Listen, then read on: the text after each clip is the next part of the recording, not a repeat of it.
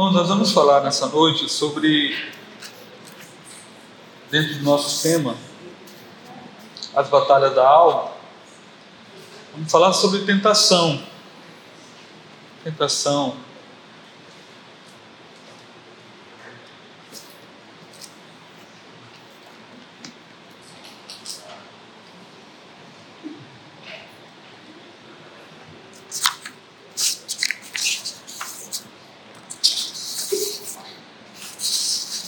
Nosso texto básico, para a gente dar início, Tiago, o famoso texto de Tiago. A gente poderia partir de muitos outros textos, né?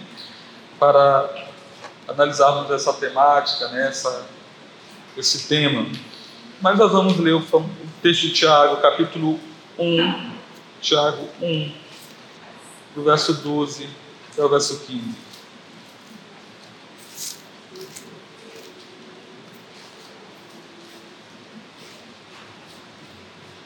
Tiago 1, do 12 ao 15.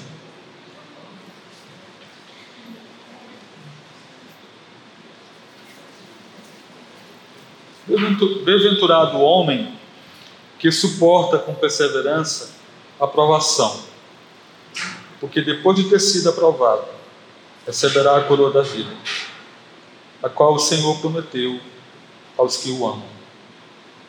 Ninguém ao ser tentado diga, Sou tentado por Deus, porque Deus não pode ser tentado pelo mal. E Ele mesmo a ninguém tenta. Ao contrário, cada um é tentado pela sua própria cobiça, quando esta o atrai e seduz. Então a cobiça, depois de haver concebido, dá à luz um pecado. O pecado, uma vez consumado, gera a morte. Que Deus nos abençoe.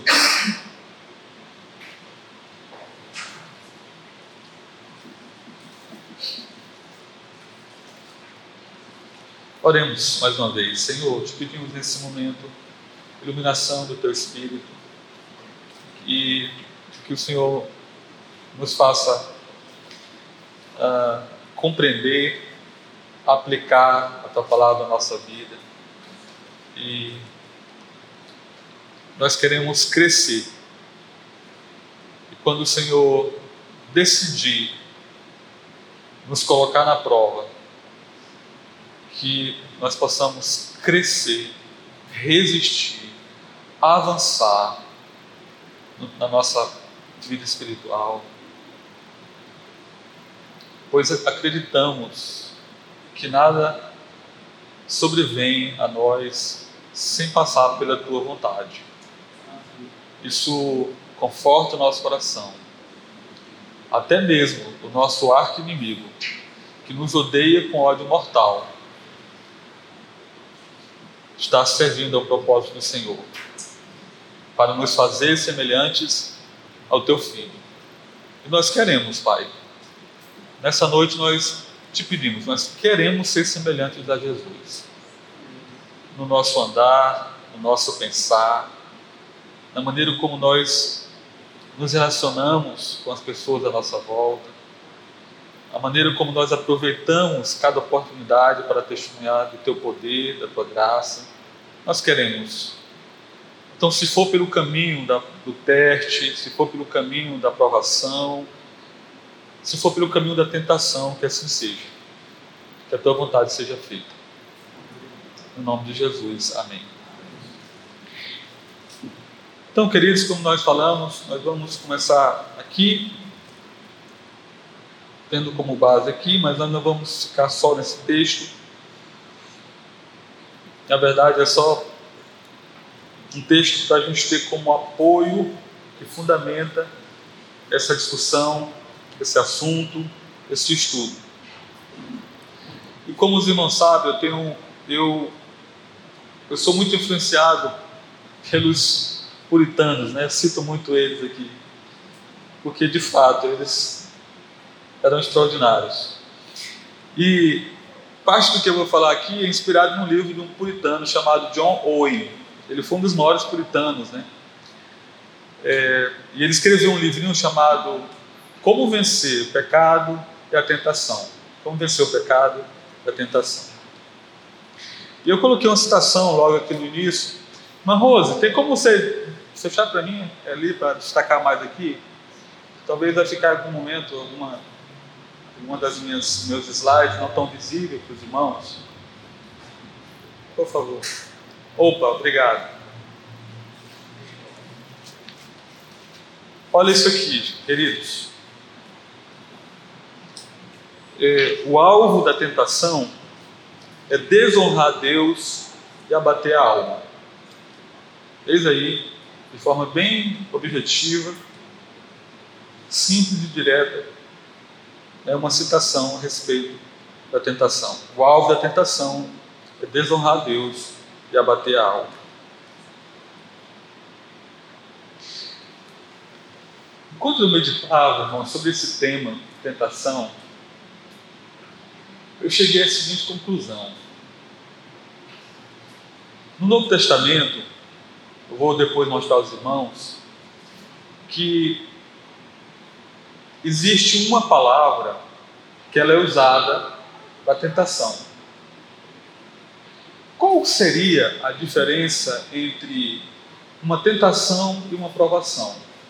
Porque dependendo do contexto, do contexto, a gente tem Satanás, a gente tem Deus.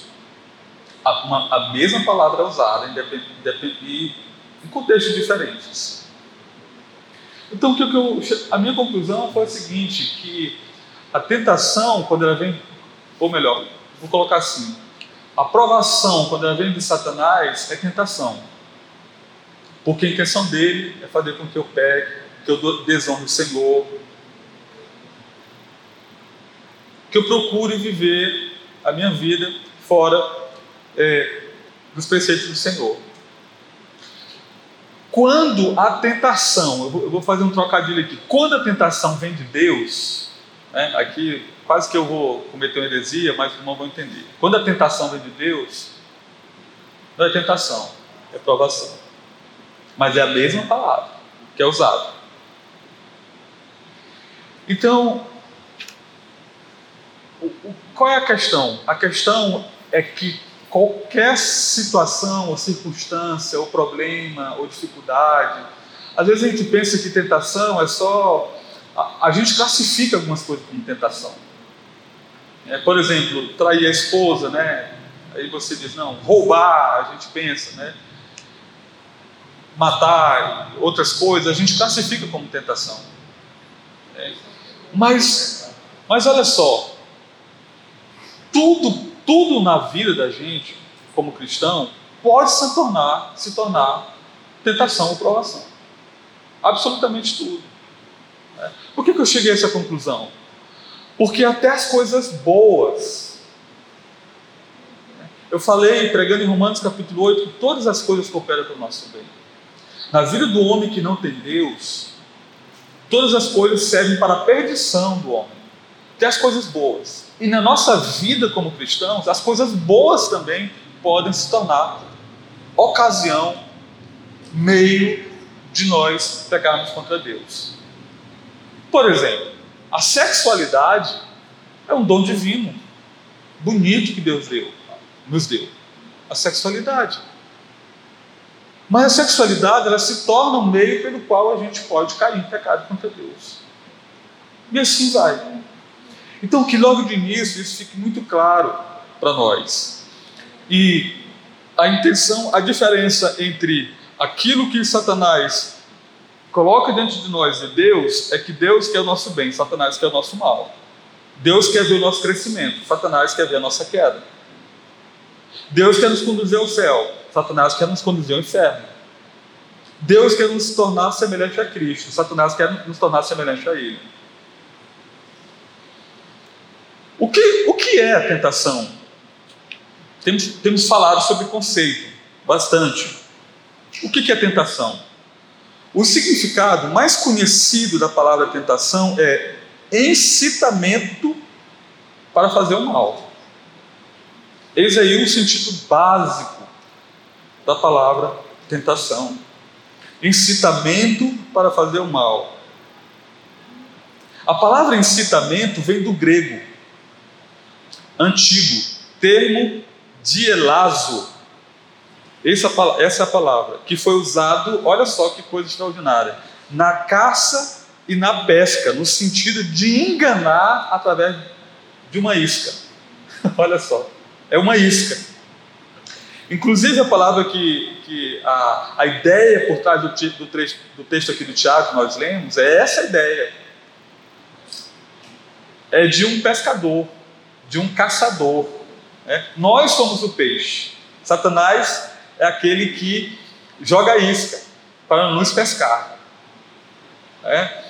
É, nessa, na pós que nós fizemos em aconselhamento bíblico, em algum momento o professor falando né, da, no, da condição humana, da condição do nosso coração, que nós somos inclinados ao mal, a transgredir, a pecar contra Deus. Ele fez uma ilustração, né? ele colocou um cavalo, alguém montado num cavalo, e colocou uma espécie de, de vara de pescar, amarrou um pedaço de cenoura e colocou na frente do cavalo. E foi colocando na frente do cavalo, montado no cavalo, com, botando lá na frente um pedaço de cenoura.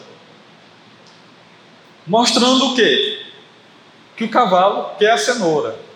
E aquilo, aquela cenoura de pendurado na vara de pescar, estava impelindo o cavalo a ação a movimentar-se. Então, a tentação, ela é, ela é algo que tem uma, uma, um aspecto externo, outro aspecto interno. E eu dizer para os irmãos: não haveria tentação se nós fôssemos perfeitos.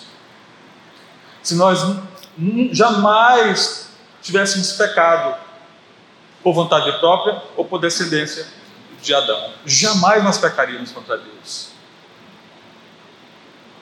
Mas nós somos tentados porque há dentro de nós um coração inclinado ao mal. E Satanás sabe disso. Isso. Ele só... E tem mais uma coisa. Cada um de nós tem um calcanhar de Aquiles. Cada um de nós tem um ponto de fraqueza. Uns é dinheiro, outros é o sexo oposto, outros é bens materiais, outro é o orgulho, outros é a, a o que, gente? Pornografia, sei lá, tanta coisa. Cada um de nós tem ali um. E ele sabe. Satanás estuda a vida do cristão para saber os pontos fracos. Olha só, No Antigo Testamento, a palavra nassar significa tentativa de testar a qualidade de alguma coisa. Né? Testar a qualidade de alguma coisa. Essa é uma palavra bastante usada lá. Nassar é a palavra mais frequentemente traduzida na Bíblia. Né? Significa testar, tentar, provar, seduzir, analisar, pôr à prova ou testar. Eu coloquei essas referências ali, irmãos, que são as referências no Antigo Testamento onde ocorre a palavra nassar. E a primeira ocorrência dela se encontra lá em Gênesis 22, quando Deus chama Abraão e diz assim: Olha, pega teu filho e sacrifica. Está lá em Gênesis capítulo 22, versículo 1. E Moisés diz muito claramente: Deus estava colocando num teste, Deus estava colocando na prova Abraão. Aí depois vem Êxodo 15, é, depois 20, 20, Juízes 3 e 1, Salmo 26, 2, tem muitas referências, não coloquei todas. Você pode depois fazer um estudo é, é, minucioso aí sobre essas passagens. Deus nos permite, irmão, aqui é um ponto, olha, Deus nos permite ser tentado, ou melhor, testado para destacar os nossos pontos fortes e fracos. Um puritano chamado John Flavel, ele disse o seguinte: nenhuma tentação acontece, primeiro, sem permissão de Deus e sem a permissão do crente. Toda tentação, senão, se eu caio na tentação, eu estou permitindo Satanás me levar àquela queda. Então tem duas permissões, de Deus e do crente. É por isso que eu acredito, aí que entra aquele, aquele ponto que eu falei para os irmãos. Eu não acredito que um cristão regenerado ele pode ser possuído por um espírito imundo. Eu não acredito. E tem mais uma coisa: todo espírito imundo ele, ele, só, ele só se apossa de um ser humano por permissão.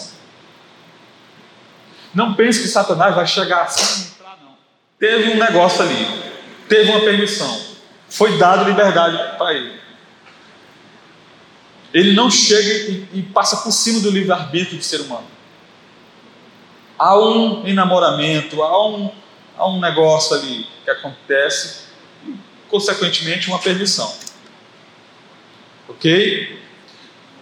Vamos avançar. No Novo Testamento, a palavra grega é peirasmos, que é a que se encontra aqui no texto de Tiago. Né? Tanto, aqui, irmãos, no capítulo 1 de Tiago, diz assim: sabendo que a provação, a palavra provação aqui é essa palavra ali, ó, peirasmos, da vossa fé, uma vez confirmada, produz perseverança. E é essa mesma palavra que se encontra lá em 1 Coríntios 10, 13, que é um dos versículos que eu mais amo no Novo Testamento. Não vos sobreveio tentação a mesma palavra que é traduzida aqui em Tiago para aprovação, lá em 1 Coríntios, é tentação. Está vendo? Não vos sobreveio tentação que não fosse humana, mas Deus é fiel e não permitirás que sejais tentado além das vossas forças.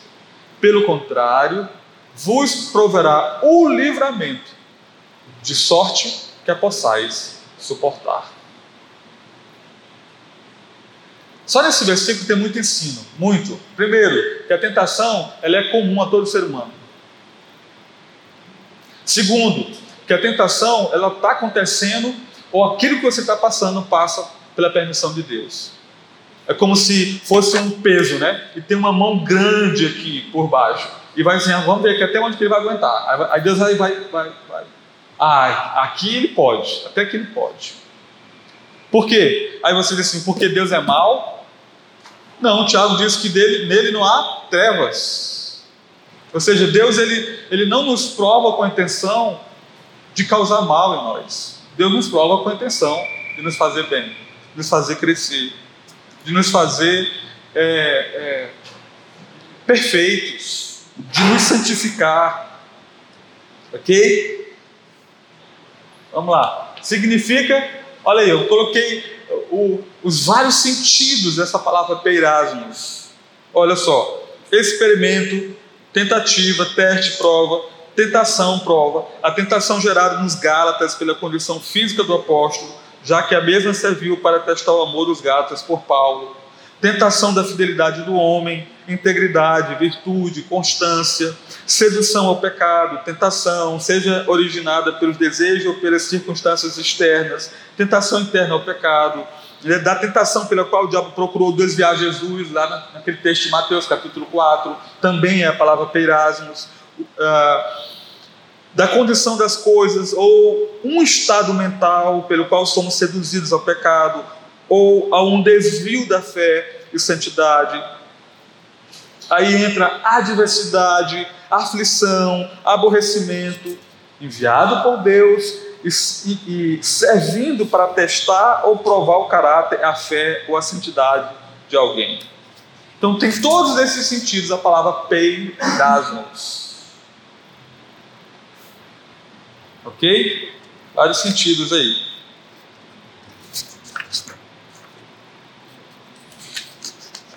Vamos lá.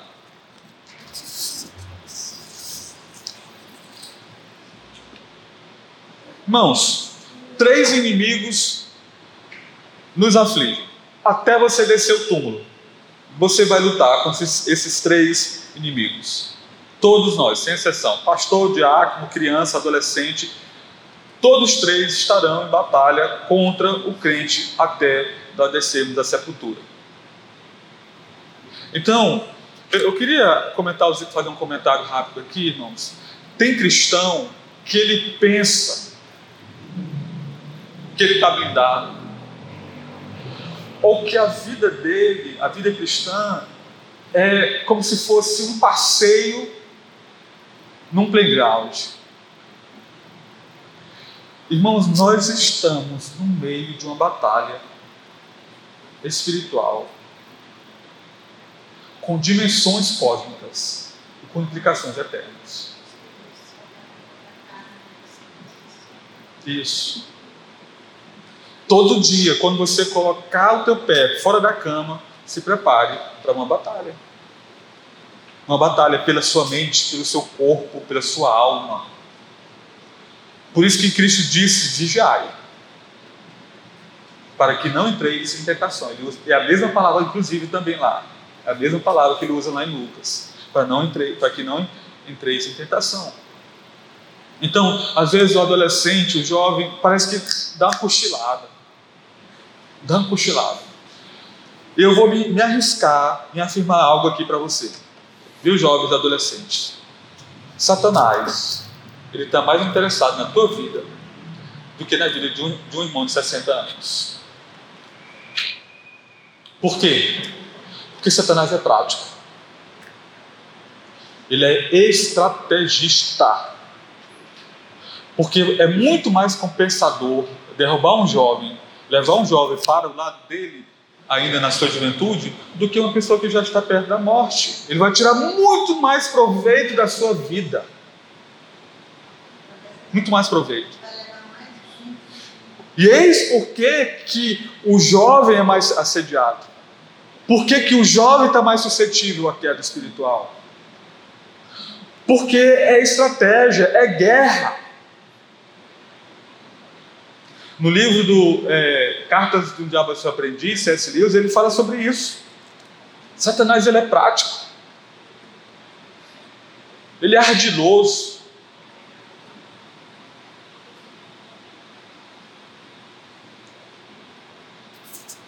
Então, vigilância, oração, leve muito a sério isso. Muito a sério. Três inimigos nos afligem. Primeiro, está aí. O mundo, a carne, que é inclinada para o mal. Irmãos, olha, esse aqui, ele se favorece desse aqui e disso aqui. Se isso aqui não existisse em nós, essa inclinação para o mal, esse aqui e esse aqui não nos levaria para o inferno. Então, é muito importante. Então, cada vez que você mortifica a sua velha natureza, você está neutralizando o poder desse aqui e desse aqui. Então, olha, é aqui, ó. Por isso que Paulo diz: mortifica. Se despoje do velho homem, mata todo dia, mata o seu velho homem. Paulo diz: em nada, em nada é, despojeis para a carne, como o apóstolo Paulo diz. Porque se você ceder para a sua velha natureza, você está é, caminhando para a destruição eterna.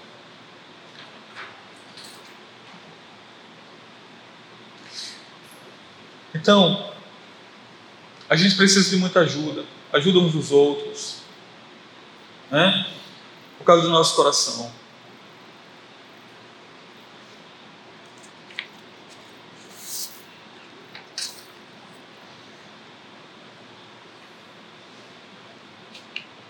Gente, quando é que a gente cai em tentação? Eu me lembro, é, eu estava no seminário, eu li um famoso sermão do Jonathan Edwards, aquele pregador americano, talvez o maior é, teólogo da, dos Estados Unidos. Ele faz uma análise da tentação de José, José lá do Egito. E ele, rapaz, ele infere coisas que é difícil você refutar. Ele diz que toda queda espiritual, ela tem um ambiente acontecer tem uma situação que fomenta a queda. uma queda ela não acontece sem que haja vários fatores trabalhando para conduzir o homem à queda. E ele mostra, ele mostra que aquilo que José conseguiu foi de uma façanha espiritual inimaginável. Olha só, ele estava só. Primeiro item, estava só ele e a mulher. Segundo, ele era novo, jovem. Esse item também tem que ser levado em conta. Terceiro item, ele tinha poder. Ele já era alguém poderoso. Ele podia decidir: olha, eu vou fazer isso aqui porque eu, eu sou eu. Então tinha várias coisas ali que estavam que contribuíam para a queda dele. Davi, ao pecar com Batseba, caiu por muito menos. Não estava perto, não tirou a roupa dele. Caiu muito menos. Então, quando caímos em tentação, atente aqui, olha. Quando negligenciamos as obrigações, os deveres que Deus nos dá. Esse é o primeiro ponto. Vamos pensar em alguns deveres aqui de forma prática. Oração. Jesus nos mandou orar, mantenha a vigilância. Mantenha a vigilância lê a palavra, jejum, que o cristão não gosta de fazer, aqueles que têm saúde, faça. Está lutando contra um pecado muito complicado, faça jejum, oração, o dia todo, um dia. Eu quero vencer esse pecado no nome de Jesus na minha vida. Hoje ele vai ser crucificado. Você pode dizer como Paulo disse, né? Não vivo eu mais, mas Cristo vive em mim. E eu viver que eu vivo agora nessa carne, nesse corpo, eu vivo pela fé daquele que me amou e se entregou por mim.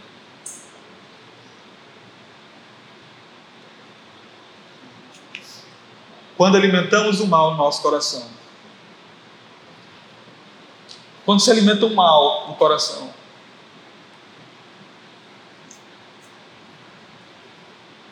o que é alimentar o mal, gente? Às vezes surgem pensamento, né? que é uma das facetas do mal na nossa vida. Alimentamos o pensamento. Né? Lembre que Lutero disse: a gente não pode impedir que os passarinhos voem sobre a cabeça. Eu passo todo dia ali, tem um cara de urubu voando, dá bem, né? Que cada urubu feio fedorento. Mas eles ficam lá e eu vou embora. Os pensamentos são assim: o pensamento vem na nossa cabeça. Mas você não pode permitir que eles façam ninhos na sua cabeça. Aí você fica dando trela no pensamento, dando asa. Daqui a pouco, como tem a propaganda, Red Bull dá asas. né? Você vai nessa. Aí, queridos, olha, tudo que tu pensa, mais cedo ou mais tarde tu vai querer. Tudo que tu pensa, mais cedo ou mais tarde tu vai desejar. É uma conta lógica essa. Por isso que Paulo, repetidamente no Novo Testamento, não diz assim, olha, é, é, a, é que, tenha vontade pelas coisas do céu. Ele diz, pensai nas coisas do céu. Renovai a vossa mente. Romanos 12. Salomão vai dizer, né? Aquilo que o homem pensa, ele é. Então tudo começa com o pensamento. Pensamento. Quando alimentamos o mal no, no coração. Como foi que Caim matou o irmão, hein? Lembrei agora daquela, daquela anedota sem graça. Diz assim: mel, mel, mel, mel, mel, mel, mel, mel, mel, mel. Porque Abel matou Caim? Ao menino. Não sei não. Não foi Abel que matou Caim, rapaz. Foi Caim que matou Abel. Mas no texto de Gênesis, a Bíblia diz que houve que houve um passos, capítulo 4 de Gênesis, né? E Deus diz assim: olha, o pecado jaz à porta, Caim. Tem cuidado. E ele não vigiou, não se manteve alerta e caiu, matou o irmão. Ou aqui, olha, quando permitimos que Satanás nos atraia, afastando-nos da comunhão. Isso aqui é um outro ponto. Todo estrategista de guerra sabe, é melhor abater um soldado separado do grupo do que ele junto no grupo, não é não? Todo mundo sabe disso. A gente vê na, quando os, o, os lobos né, vão caçar, eles procuram os mais cansados, os mais idosos e os mais novos. E separa a manada. Crente que não quer ter comunhão, crente que não vem para a igreja, está muito suscetível à queda, à tentação. Coisa terrível na vida. É como uma brasa que está se separando do fogareiro, vai esfriar. A importância da comunhão, dos meios de graça, né, da palavra, da oração, da comunhão, para continuar perseverando na fé. E, por último, quando deixamos de obedecer. Vamos agora para o ponto 4 aqui para a gente avançar. Dois pontos, eu, eu coloquei prejudiciais aqui, mas dois pontos nevrálgicos, dois, dois pontos aqui cruciais nessa, nessa luta aqui. O grande mal que a tentação pode causar, a gente não pode né, é, pestanejar, não pode vacilar. Grande, o grande mal que a tentação pode causar né, na vida de um cristão, o estrago, né, e a grande variedade de tentação usada. Né? Como nós falamos, ele vai mudar de estratégia. Sempre. Ah, não funcionou isso aqui, eu vou fazer agora desse jeito. Ah, desse jeito eu consegui derrubar o pastor Lindomar. Desse jeito aqui eu vou conseguir. E ele vai mudando de estratégia. Né? Então, ele vive dia e noite como um leão, procurando uma forma de tragar de destruir a nossa confiança em Deus. Jeremias 17, 9, os irmãos conhecem, né?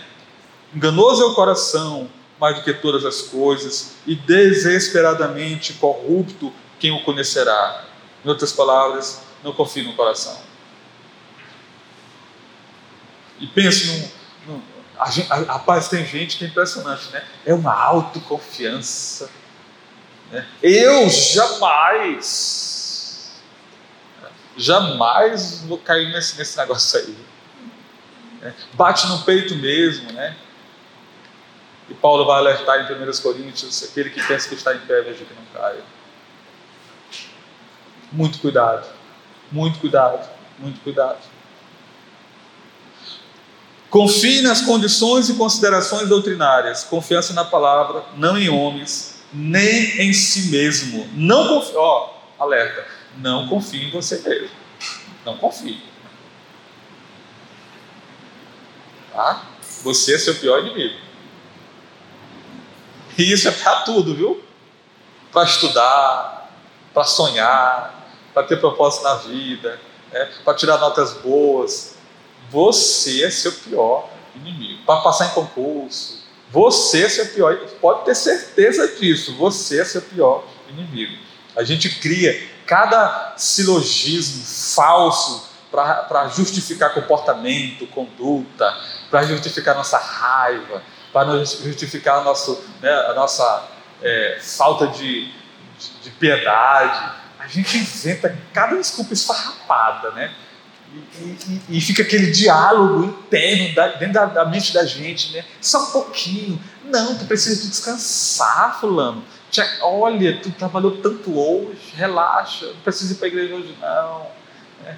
Aí você acende, você vê. Isso, isso. Vai assistir uma sériezinha na Netflix. Né? Há todo um, um, um mimo né? Há um mimo, um cuidado, um diálogo interno. Nós conversamos com a gente mesmo, justificando a nossa, a nossa conduta. Quinto, Deus tem vários métodos para testar seus filhos. Então, como a gente está sempre tra tra trabalhando aqui a questão da tentação, provação, a diferença é a finalidade de cada uma, né? Tentação e provação. Então vamos ver aqui. Deus tem vários métodos para testar seus filhos. Confrontá-los com falsos mestres e falsos ensinos. Está lá em Deuteronômio, se você quiser ler, 13, versículo 1 e versículo 3. Deus prova a igreja. Né? Deus prova você com falsos mestres, ainda hoje. Né? A seriedade, se você o ama. Né? Tribulações, 2 Coríntios 1 e 8, acima das nossas forças. Deus nos testa além da nossa capacidade, dando deveres, às vezes, acima dos recursos, como um desafio ou tarefa. É. Sofrimento e martírio. Cristo sofreu, deixando-vos exemplo. 1 Pedro 2, 21. 2, 21. A graça de padecerdes por Cristo. Ei, e eu fico, sabe, sabe o que eu fico pensando? Que a gente tem que ter muito discernimento, porque tudo pode ser um meio pelo qual Deus pode estar, estar testando nossa fé, nossa confiança. Né? É, tudo pode ser, Ele pode usar. Né? Por exemplo, você trabalhar num lugar com uma pessoa que é muito prepotente, que é muito arrogante, né? você tem um chefe que quer lhe humilhar. Você acha que ali não tem também uma permissão de Deus para preparar você paciência, o fruto do Espírito, controle da boca? Né? Às vezes a gente diz assim: ah, eu quero tanto amar o meu próximo. Aí Deus coloca vários próximos de você para você amar. Próximos. Como dizia minha mãe, só carga torta. Para que você ame, para que você amadureça, para que você aprenda pela paciência, mansidão. Como é que Deus você vai? É interessante, é pelo caminho do contrário que nós chegamos à virtude. Como é que a gente sabe que ama? E Paulo fala da natureza do amor em 1 Coríntios 13.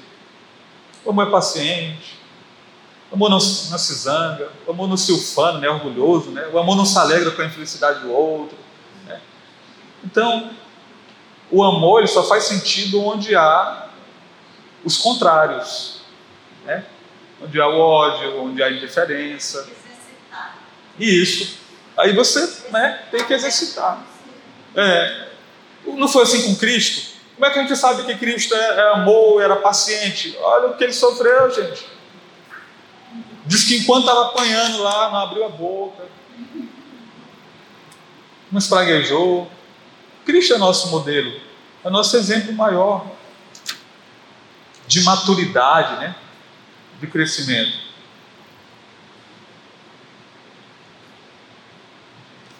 Só que, observação, Deus não tenta.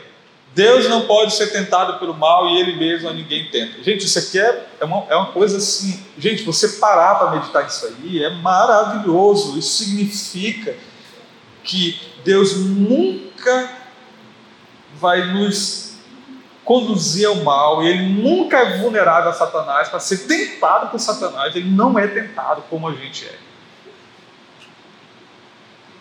Porque, irmãos, olha, medite comigo, para que Deus fosse, fosse suscetível a uma tentação, isso, isso ia implicar, isso implica o quê? Que Deus tinha coisa nele, tipo nós, implicaria que Deus tem necessidade, Deus não tem necessidade nenhuma de nada. Hã? Isso, exatamente. Então Satanás bate e volta. Né? Ao contrário da gente, que ele oferece. Lembra que quando Cristo estava aqui na terra, na tentação lá em, Mateus 4, né? ele ofereceu coisa a Jesus. a petulância. Né? Colocou em xeque a identidade de Jesus. Se tu és filho, atira-te daqui. Olha, tudo isso eu te darei se prostrares e me adorares. E Jesus, para cada tentação, está escrito: está escrito, nem só de pão, a, a, somente a Deus é, prestarás culto. Né? E Jesus foi rebatendo cada faceta da tentação. A Bíblia diz que após a vitória, arreda-te de mim, Satanás, e os anjos vieram e serviram ele. É.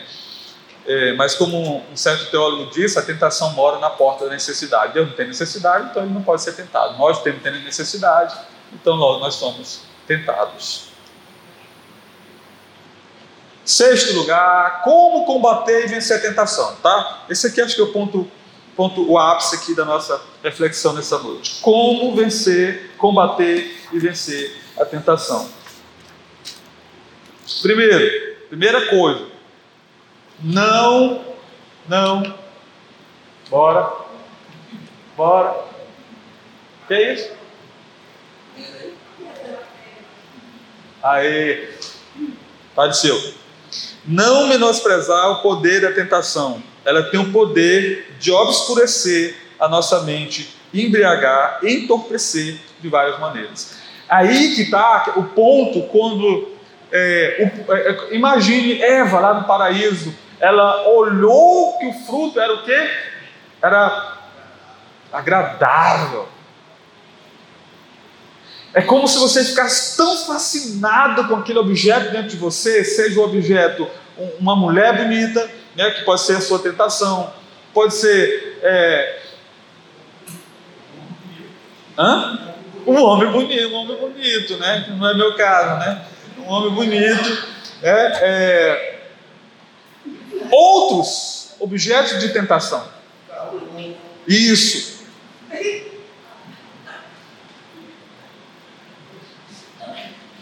João Pedro, tipo, rapaz, te controla, senhor. É porque eu, disse que não era bonito, ele né, tá aqui, parece, tá mangando do pastor, do teu pastor, né, caboclo? Isso, exatamente. Minha mãe foi, foi safa, minha mãe não. Foi bem interessante nessa passagem, quando ela começa a namorar-se, é um processo. Isso. Não é do dia para a noite. Isso. É, é, é o que o senhor falou anteriormente, o pensamento. Ela constrói o pensamento, o objeto, é, aquilo vai amadurecendo e ele, ao mesmo tempo, chega a essa conclusão que não, não é tentado, chega a soberba. Né? Isso. É, aquilo se apossa né, de você. E, e Isaías ele usa uma ele usa uma figura, ele chama de cordas de tirante. Eu acho que é mais ou menos isso que ele usa lá a figura. É que como, é como se fosse é, o, o ser humano fosse de fato um animal e tem cordas puxando ele, cordas fortes mesmo. E ele não consegue, perdão, ele não consegue resistir mais. Aí é onde acontece que você diz assim: olha, Fulano de Tal caiu. Eu não acredito. Fulano de Tal caiu, caiu. Meu Deus! Aí você fica assustado. Como que foi possível? Como que foi possível Fulano de Tal cair? Aí você, foi, foi esse processo. Esse processo gradativo de enamoramento, de o cara pensar, aquilo foi se apossando do coração dele, da pessoa. E quando menos pensa, a pessoa já está cometendo aquele ato, é, aquele pecado. Irmãos, a gente não pode brincar com isso, não. Irmãos, olha o estrago na vida de Davi. Olha o estrago na vida de Davi. Olha o estrago. Olha aqui, ó. Eu não coloquei ali, mas o, o Orlando mencionou. Dominando os pensamentos, a imaginação, podemos chamar de obtusidade cegueira. Ela faz uso dos desejos e das emoções para turvar, nebular nossa mente. Podemos chamar de irracionalismo. A nossa carne, o eu, tem o hábito de justificar e racionalizar o mal com pretextos sofisticados, que eu falei agora há pouco. Argumenta, né? cria todo um silogismo, raciocínios e tal, né? para justificar a conduta. Isso é tão tal, queridos, que, que quantas vezes você, você confronta uma pessoa que cometeu um pecado assim, ele tem vários sinãos. Né? Tipo assim, se, não, não, foi porque e tal, não, porque minha esposa, sabe, não, porque meu esposo, não, porque a situação, não sei o que, tal, ele, ele cria, então, a mesma base de argumentação que ele está usando para justificar o pecado depois de cometido, foi a mesma base que ele usou antes da queda. Antes de cometer o pecado, ele usou toda uma base de argumentação que levou, que impeliu ele a, a cometer aquele pecado. Ó, oh, inflamando os desejos maus, ela controla com violência e poder, adaptando-se ao pecado específico e adequado, como se fosse um combustível diante do fogo. Ela ataca o ponto vital, o calcanhar de Aquiles, até os mais fortes se surpreendem. Pedro negou a Cristo. Tem, não sei se você já viu aquela passagem em Provérbios que diz: Quem é que pode colocar fogo na roupa, Salomão diz, e não se queimar? Ali está falando dessa questão, desse processo. Cuidado com o fogo na roupa, hein? Cuidado. Fico brincando, botando fogo na roupa, não. Hora você se queima. Não menosprezar o poder da tentação coletiva. Apocalipse 3,10. Alguém lê essa, essa passagem para nós, por favor? Apocalipse 3,10. Porque deste atenção à minha exortação, a perseverança. Eu também te guardei da hora da provação que virá sobre o mundo inteiro, para a furar a prova dos que habitam sobre a terra. Olha aí. Ei, vocês já viram falar no comportamento de rebanho? Está até em modinha agora nas redes sociais, né? Quando alguém diz assim, eu sou, eu apoio, né? O governador, o presidente, ó o gado, ó o gado, é gado, é gado, é gado. Já viu isso? Tem muito aí, não? Tá na moda agora. Não, não, Juninho, chama logo você de gado. Olha o gado, é o gado, é o gado, né? Mas, é, irmãos, existe uma propensão maior da pessoa pecar quando ela está em grupo, quando ela está com a galera. É por isso que muitas vezes, é, é, muitas vezes não, é, é, muitas vezes a pessoa cai por causa das amizades. Está lá em Provérbios capítulo 1 também. Quando viesse aquela fala, vamos roubar, lá Salomão fala. As amizades arrasta você. Por isso que Paulo vai dizer lá, no, lá em, acho que em 1 Coríntios, as más companhias corrompem as más companhias. Ah, eu, não, mas eu banco, eu, me, não, eu ando com fulano. Me garanto, não se garante não, meu irmão. Daqui a pouco tá bebendo, tá fumando, tá se prostituindo, tá fazendo bagaça. É assim que funciona. Graças a Deus. E quando minha mãe dizia, larga de andar com fulano, Moço, eu largava mesmo, ó. Eu só estou vivo por causa da minha mãe, da percepção dela. Ela via o perigo ali, larga de andar com fulano. Eu largava.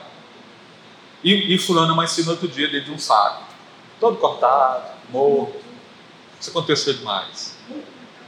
As más companhias corrompem os bons costumes. Cuidado do jovem, adolescente, porque é uma fase de autoafirmação, né? A gente quer o, a, a, gente quer a aprovação do outro, do grupo, a gente quer se autoafirmar a partir do que o outro, dos outros pensam a nosso respeito, né? A tribo, né? A galera.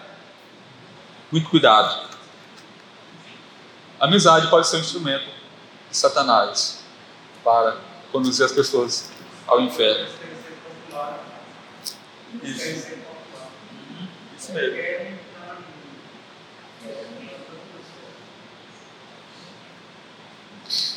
Outra coisa, aqui ó, o poder da tentação pessoal. Tenha muito cuidado. O poder da tentação, o equilíbrio, né? Aqui, olha, atenção aqui, ó. Como é que pode acontecer um ato pecaminoso num crente firme? Né? Pergunta boa, né? Como é que pode acontecer um ato pecaminoso num crente firme, que tu olha assim, é crente mesmo. Pense num homem crente, numa mulher crente de Deus. Né? Que você diz, como é que pode, né? Ei, olha aí o processo. Se eu coloquei ali? Acho que não coloquei. Peraí. Primeiramente, o crente experimenta um pequenino passo com certa resistência. O cara vai, mas né, tá complicado. Mas como não passa de uma resistência parcial, passa-se para a segunda etapa. Ganha-se território. A tentação entra na alma, logo a tendência é crescente. Terceiro, após um certo estágio, basta uma situação propícia, olha só, por isso que Tiago diz: dá luz. Já foi colocado dentro do ventre, vamos usar a figura de Tiago, já foi colocado dentro do ventre, já foi fisgado, mas ainda não deu a luz. O que é dar luz? É quando finalmente você chega ao ato. Aí deu a luz. O que? Finalmente veio à tona o que estava sendo gerado dentro da alma e do coração.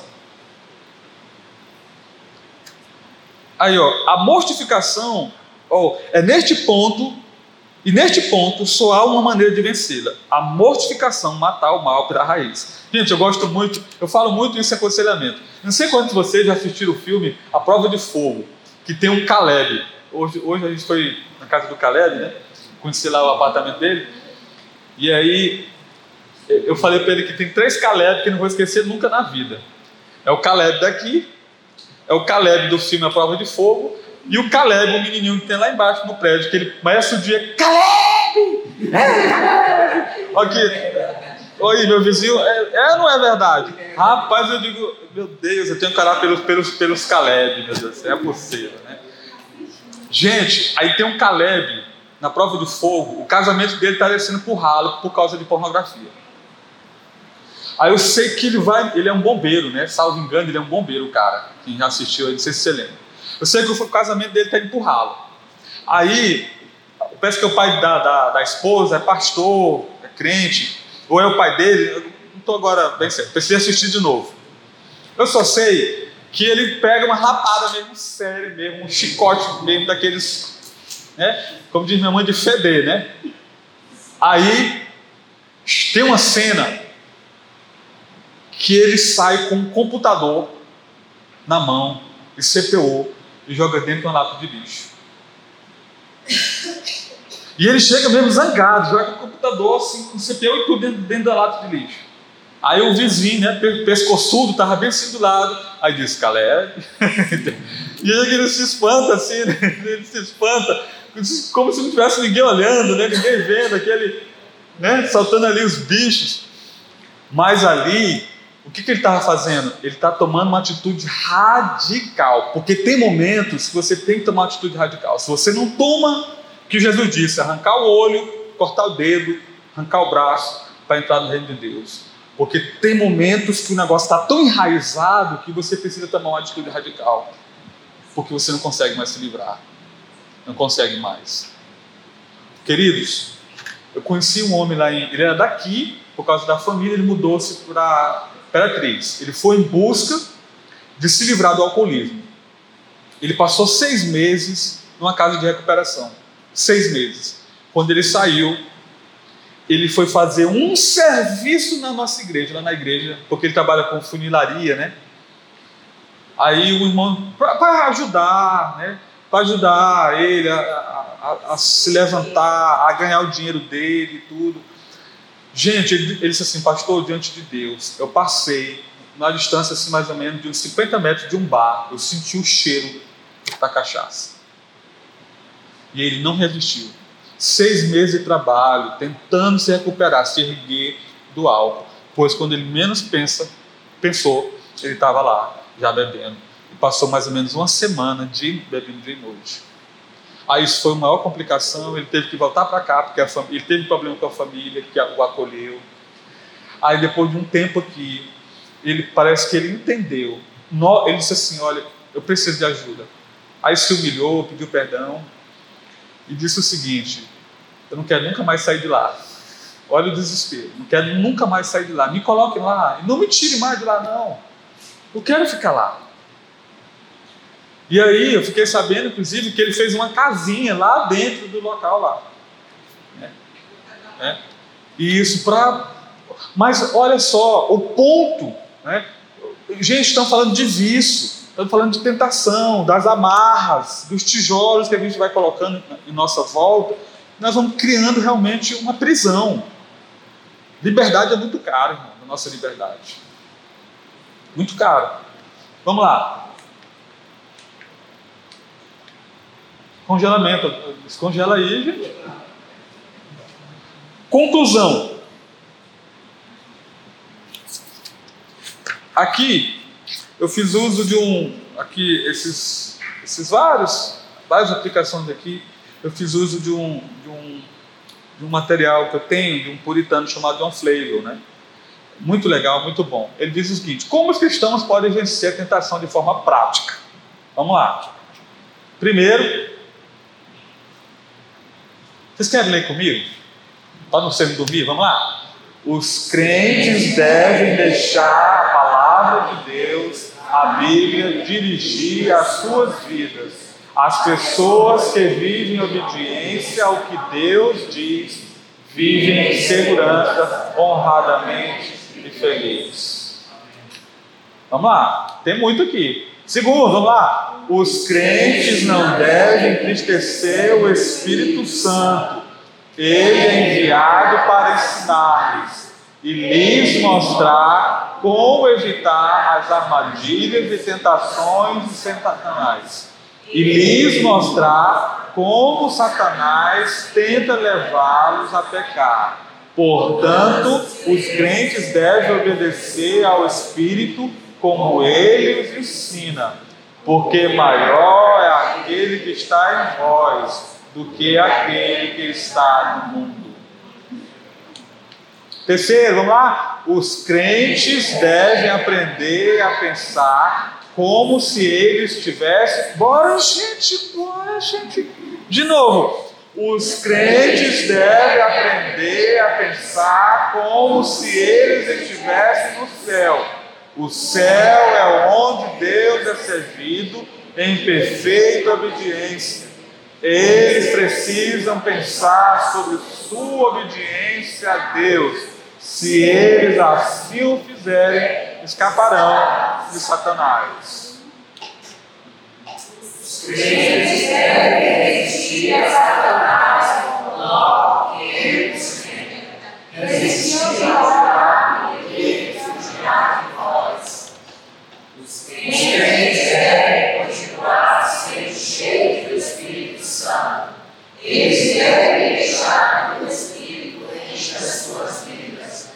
as velas de navio estão cheias, tá? Cheias. Não é chicas, né? Como as velas de um navio estão cheias com vento. Gente, isso aqui é muito importante. Quando a gente vai, a gente vê aquela, essa passagem de Paulo diz assim, encheio do Espírito, lá está dentro de um contexto relacional, está dentro de um contexto de casamento. Né? É, não tem como um cristão resistir a Satanás, às tentações, é, confiando em si mesmo, na sua própria força. Irmãos, biblicamente, quem vence a tentação é o Espírito. Por isso que Paulo diz: andai no Espírito. Por isso que ele diz isso. Porque a nossa vitória é indireta. É, é como se é, no, a, a nossa parte nessa batalha contra o pecado é nos encher do Espírito. E o Espírito Santo é que faz o trabalho de mortificação na nossa velha natureza. Está lá no capítulo 6 de Romanos. Se você ler, você vai ver lá. Se pelo Espírito mortificardes as obras da carne. Paulo diz desse jeito lá em Romanos. É pelo Espírito. Então, na medida que você se enche do Espírito, você é capacitado a vencer o pecado na sua, na sua luta. Isso. Mas se você for bater de, de frente, toda vez que você for, você vai à lona, você vai perder essa batalha. É. Já falei várias vezes aqui aquela ilustração, né? Criança gosta de ilustração, né? Pois é uma ilustração boa. O índio perguntou, o missionário perguntou para o índio: é, Índio, índio, como é que tu entende a batalha do, é, da velha natureza e o novo homem dentro de ti. Aí aí o índio respondeu: índio entende da seguinte forma: é, são dois cachorros, um branco, outro preto. Aí o missionário perguntou: e quem é que vence a batalha? Quem índio alimentar mais? Simples assim. O que, que você coloca na sua cabeça a semana toda? Quais são as suas conversas? Quais são as músicas que você está ouvindo? Hein? Se, de, de, que maneira, de forma prática, a gente pode alimentar a carne? Né? Então, é, é, eu falei, é, Satanás é prático. Ele é muito prático. Muito prático. Sexto, os crentes devem se manter humildes. Eles devem confiar em Deus para as suas necessidades e eles serão guardados de cair em muitas tentações. É só 10, está terminando. Sétimo, os crentes devem vigiar as suas vidas cuidadosamente. Satanás está de olho neles. Eles devem se proteger contra ele. Queria só rapidamente comentar que ele usa vários meios para chegar até você. Vários meios. Às vezes você diz, ai, não tem nada a ver, né? Hoje em dia diz assim, tem nada a ver isso aí. Como diz Geel, não! Vai. É, vai, pensando que não tem. Cuidado. Né? Uma musiquinha, né? Ah, tem uma música aí, meus irmãos, essa música sertaneja. Pelo amor de Deus, irmãos. Hã? Isso. Só baixaria. Né? Uns funk. Rapaz, se eu pegar um jovem dessa igreja, eu escutando funk, eu vou riscar faca. Porque é só, é só incitando você a correr que não presta.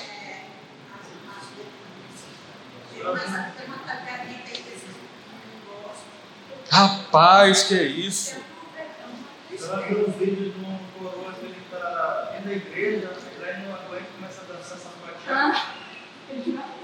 também está acostumado a dançar igreja ele não dançar outra forma. Então, meu, meu irmão, o negócio é sério. Oitavo, os crentes devem continuar falando com Deus e ficar atentos, esperando que Ele fale com eles. Se eles permanecerem perto de Deus, talvez sejam tentados, mas não serão facilmente dominados. Ô glória! Nono, os crentes devem adquirir força nova de Cristo diariamente para lutar contra Satanás. Eles podem confiar na força que tinham no passado. Esse fortalecimento deve ser contínuo pela oração, e cristã. Tá, só, só corrigindo ali eles não podem confiar tá, na força que tinha no passado. Esse aqui é um, é um problema. É, você não pode, é, exatamente, faltou não. Você não pode dizer assim, ah, o que eu, o que eu sei de Cristo, o que eu fiz de Cristo na semana passada é suficiente para mim. Não, é assim não. Por isso que ele é chamado de pão, pão da vida. A gente se alimenta todo dia. Ele é chamado de água. Água o quê? água viva. Se alguém tem sede, a gente bebe todo dia, não bebe? Todo dia a gente precisa de Cristo. Todo dia, todo santo dia. Precisa ter comunhão com Ele íntima. Precisa dizer que ama. Precisa dizer: está aqui minha vontade. Eu me entrego. Eu me consagro, Senhor. Está aqui o meu coração.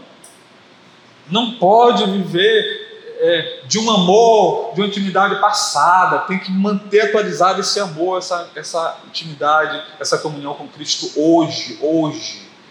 Se não leu a Bíblia semana passada, tem que ler essa semana. Tem que ler. Os crentes devem permanecer em oração. Jesus disse: vigiai e orai, para que não entreis em tentação. Mateus 26, 41. cadetes, cadetes. Mateus 26, 40. Repetiu até a passagem, os cadetes fazem isso, né? Mateus 26, 41. Irmãos, Agostinho tinha uma, uma oração. Senhor, livra-me do homem mau. Não, livre-me daquele homem mau. Eu mesmo. Eu mesmo. Eu mesmo. É. Livre-me daquele homem mau. Eu mesmo. Então, que Deus nos ajude, que Deus nos fortaleça, que Deus nos proteja, tá? que Deus nos livre de nós desonrarmos o nome dEle. Você já fez uma oração assim, Senhor, prefiro morrer do que desonrar o teu nome. Já fez esse tipo de oração ousada? Senhor, prefiro que tu me mate, mas não me deixa, Senhor, tropeçar e pecar contra ti, e ser um escândalo, Senhor, e fazer com que o mundo calunie, critique e fale mal da tua igreja. Quer falar, Orlando? Pastor, uma coisa que eu pensei, talvez seja complemento esse desafio que nós estamos vivendo esse ano, é a era da naturalidade. Ou seja, tudo é passado por nós em forma de propaganda. E o pecado nada mais é do que uma propaganda de algo É. que nós precisamos. Uhum. E propaganda é vender algo, né? Não é que os carros que passam aí na propaganda são carros de alto nível, padrão, e isso, mesmo que não tenha dinheiro, deseja ter. Exatamente. É. Então, nós vivemos uma era da naturalidade, em que uma palavra é empregada, ela só suas variantes, é, são, são as variantes daquela palavra, palavras muitas vezes nós feitas, e nós usamos sem o mínimo pensar e verificar e juntar o que ela significa. E começa a fazer parte do nosso vocabulário. Outra coisa, o que, é que a propaganda moderna mostra? Que o Jesus Cristo que nós conhecemos e vivemos, por ele, é o Cristo do passado. E isso vai enfraquecendo a fé de pessoas e jovens que não têm experiência com ele, certo? vão tendo apenas a experiência de estar num tempo como esse, um conjunto de pessoas que também não têm experiência, né? de modo que a propaganda satânica está sendo feita. É. Uhum. E nós, de todas as formas, temos que quebrar isso. Então, os jovens, os ado- os adolescentes, as crianças, né, têm que começar a conhecer o Cristo presente, Uhum. vivo. O Cristo realmente que faz parte da experiência dele do dia a dia. E não mais pensar o Cristo que voltará, ou como as pessoas dizem, está voltando, é como se ele estivesse a cada dia andando um pouquinho para voltar. Não, ele voltará, é qualquer momento, qualquer instante. É, e isso me preocupa muito, aprendendo com a palavra de Cristo, é, quando ele diz, né, naqueles dias, né, lá em Mateus, é, é, muitos dizem, Senhor, eu fiz isso, eu fiz aquilo, ele vai dizer, eu não te conheço. Então, viveu uma experiência em quem? Viveu o cristianismo em quem? Uhum. É, então, nós temos que reavaliar isso, é uma questão séria. É. Ontem mesmo nós assistimos a Alberto em algumas as programações de jovens, que eram jovens referência da igreja, e hoje estão no movimento LGBT, estão sendo drag queen, e pais líderes de igreja. Com uma representatividade nacional. E me chamou muita atenção que a mãe de um falou, olha, eu não escolho para os meus filhos. E é isso, eu tenho que agradecer a Deus, porque por mais que a gente ame nossos filhos, a escolha final é deles.